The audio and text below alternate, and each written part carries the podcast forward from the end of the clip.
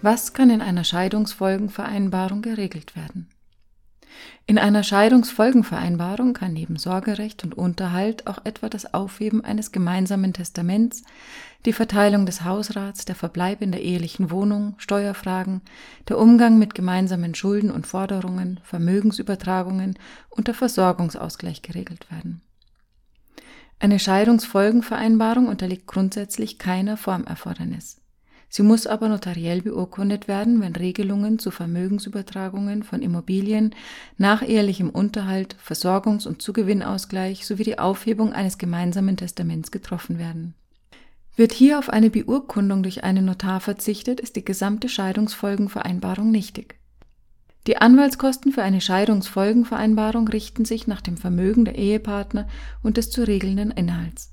Der Streitwert bei einer Vereinbarung zum Unterhalt ist das Zwölffache des geltend gemachten Unterhalts. Beim Zugewinnausgleich ist die Höhe der geltend gemachten Forderung für den Streitwert maßgeblich. Ist eine notarielle Beurkundung der Scheidungsfolgenvereinbarung notwendig, kommen noch die Notarkosten hinzu. Diese richten sich nach dem Gerichts- und Notarkostengesetz.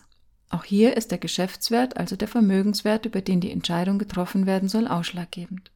Ein Anwalt für Familienrecht ist in seiner anwaltlichen Praxis täglich mit Scheidungsfolgenvereinbarungen befasst.